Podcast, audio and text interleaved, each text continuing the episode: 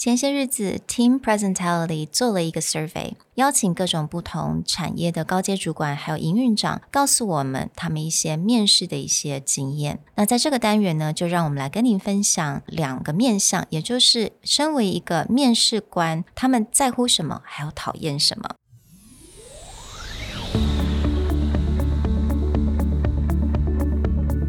Hello，欢迎来到 Executive Plus 主管与沟通力的 Podcast。I'm Sherry, an educator, certified coach, and style enthusiast.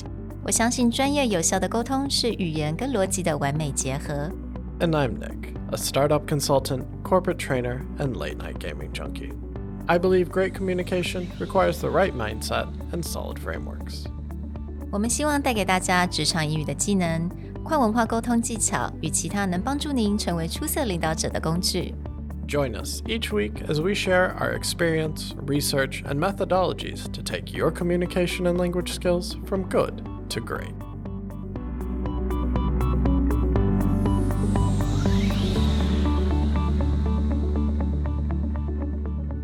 Hey, everybody. Welcome back to the Executive Plus podcast.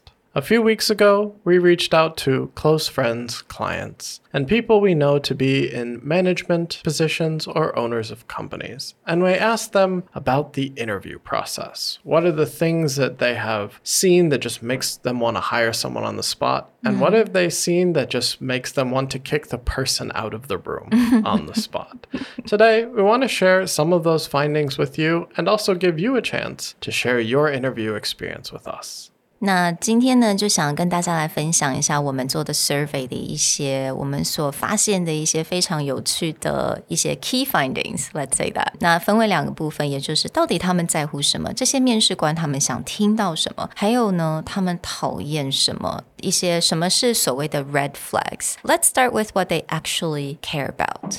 So for the things that the people we interviewed cared about it wasn't all that surprising. We had a lot of staples that are important, like problem solving, ability to overcome challenges at work. Of course, all the things that you hope your workers will hustle. But a few things stood out that kind of grabbed me one of the main ones was honesty and integrity. Definitely，我觉得当然以一个主管的角色，我们可以想象得到，他们非常重视你会不会来解决问题，而且呢，是你如何去能够解决这个问题，而且你还可以持续的 push forward，也就是你如何去 overcome right 这些非常大的一些挑战。那刚刚 Nick 有讲到 honesty and integrity，老实说，我觉得几乎每一个答案之中都有类似像这样。 样子的一个 hint，也就是他们非常重视在来 interview 的人呢，能够很诚实的回答这些问题。And I think this is interesting because,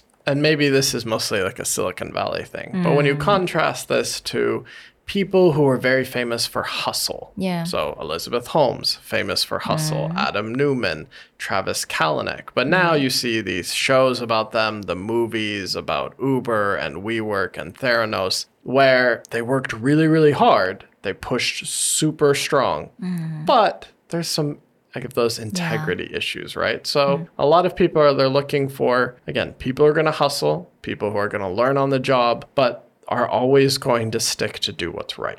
Yeah, absolutely. 我觉得目前还蛮好玩的耶，很多 电视的影集都在讲这些 quote unquote 很成功的这一些 entrepreneur，但是他们的成功可能是用了一些小手段、一些技巧，那并不是那么的诚实，所以。目前我觉得以这个 survey 来看得到，大家还是非常重视这个 honesty integrity 的。那另外一个我觉得还蛮有趣的，也就是主管们呢非常受不了那种讲话讲不到重点的人。嗯嗯，Yeah, and this funny enough shows up in both the what they care about and yeah. what they hate. Yeah. And what they care about, of course, they talk about. They want people to be direct, mm -mm. no BS and be able to get to the point. Yeah. And when they talk about someone who's very fluffy mm. and they mm. cannot really get to the point or they don't really yeah. answer your question, mm. then this raised two red flags. Yeah. But what they really cared about is like, can people say what they're thinking? You can have a great idea, but if you can't articulate that great mm. idea, it's really hard to implement or it's really hard to work with other people. Yeah，有的时候啊，像讲话的时候，如果他们觉得你在绕圈圈，好像一直讲不到重点，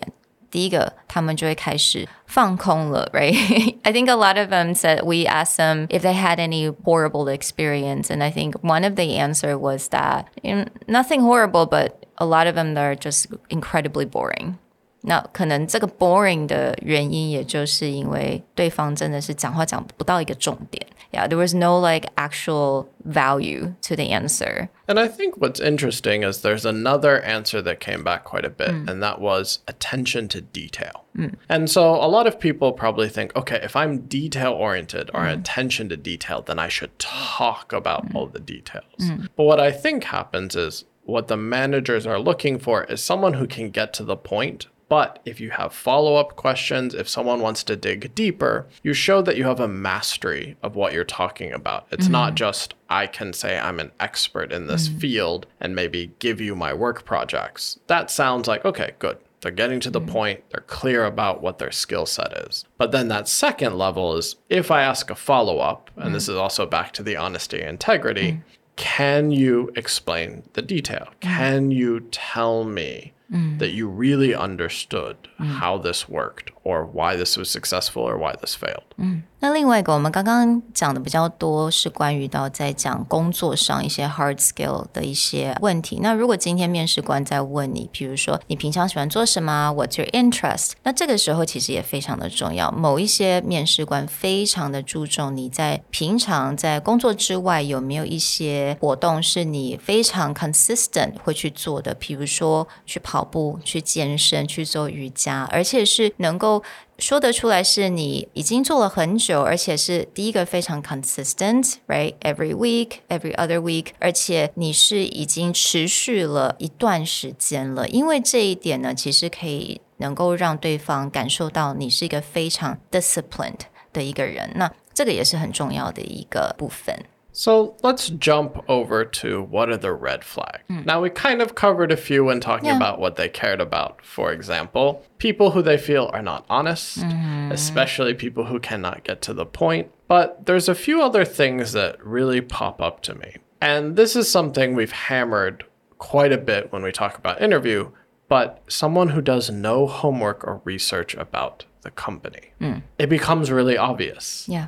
In the case of smaller companies, it turns out to do you even know hmm. what we do here? In the case of larger companies, they also have that question because people may assume, oh, I know what this fashion brand does.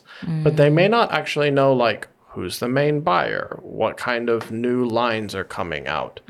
What is their current company directive? Absolutely，做功课真的大家大部分人都知道啊，非常的重要。但真的以一个面试官来讲，你如果 可能大家都是来自有非常 impressive 的一个 background，但是如果你要做区分的话，这个部分对方有没有好好的做功课就变得非常的重要，right? If you do your homework, you really set yourself apart, and it's not just going online and Google the company, but look at the industry, look at the future prospect of the company, look at their financials. It, everything is online now, to be really honest. Yeah, everything's Yeah. out there. A lot of times, the CEO or some top of that company has probably given a public statement recently about, you know, what are they focused on? What do they care mm. about? Being able to iterate on that and talk mm. about it, it's impressive. Again, someone who does no homework is very obviously Yep. different than someone who did even a little bit of homework. It makes a difference. 那还有几点我觉得蛮有趣的，那我一定要再讲是，还是有很多人会迟到哦。No lateness and bad attitude that still bother a lot of people, and it's- it's surprising to me because how could you be late for an interview? I mean, I understand if it's like an emergency, but how could you be late for an interview and have a bad attitude about it? That I just I don't understand why, but it still happens. So I think everyone needs to be a little bit careful with that. 那还有另外一点，当然这个呢可能跟产业稍微有一点关系，跟你的职位，但是请大家不要小看你。的穿着，你去做 interview 的时候，你的穿着，比如说啊，衬衫有没有烫？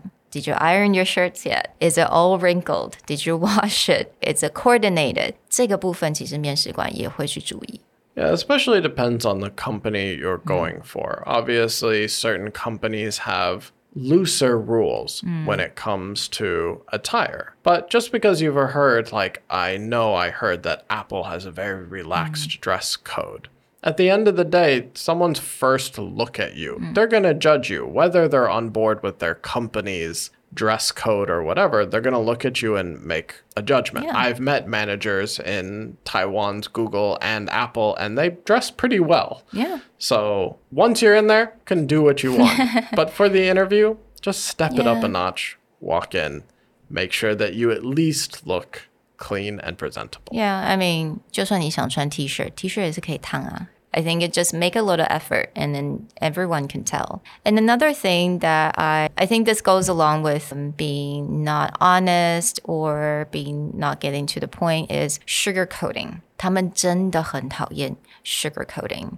If you go heavy on the adjectives but no example, that's one way to sugarcoat. Or if you go very heavy on the skill set, but you have nothing to back up, whether Yeah. it's a project or a mm. team thing. We've talked a lot about numbers. Numbers are really important. But if you cannot articulate why that number is connected to something you have done, mm-hmm. like, oh, I've been on teams that helped produce a $2 million project. Sounds nice. Yeah. But what did you do? Exactly. Were you integral to that project? How did you mm. contribute? What would you mm. have done differently? All of these kind of things mm. make that number more impressive, or it just sounds like, okay, you were on that team. And You could be the one that's getting the coffee. You could be the one making copies. right, you could have been the problem child. They don't Yeah. know. so Yeah. back to again, do you have details? You can have these nice, strong, this is what I have achieved, but don't sugarcoat it. Mm. Don't be so vague that someone starts to get a bad feeling. Mm. Think about what are your contributions? How do I talk about mm. that? As we continue gathering answers to this survey, we would love for you to contribute. If you are in a leadership, management, or hiring position, share with us in a very quick five minute survey about your experiences. What do you like? What do you hate? What stands out in your mm. mind? We will be compiling this, and at the same time, we're actually reaching out to connections, friends, colleagues back in the US, compiling answers there. And at some point, we'll do a nice, fun cross cultural survey. Yeah. So we would love your contributions so we can look more at this going forward. Yes. Links are in the description. 所以想号召所有的主管们，那因为我知道在我们的 community 里面有非常多的主管，你们也可能常常得面试一些人，所以希望呢大家也能用一些时间能够帮我们做这个 survey，希望 呢也可以彼此大家能够帮助所有的人，我们都能够一起成长，一起了解到底现在的主管要什么，讨厌什么。Really appreciate your time. Thanks for joining us, and we're looking forward to your answers. Bye. Bye. The Executive Plus podcast is a Presentality Group production, produced and hosted by Sherry Fang and Nick Howard. You can search us on Facebook, 主管英文 Executive Plus. You can also find us on Instagram, Communication R&D, and email us at sherry at epstyleplus.com.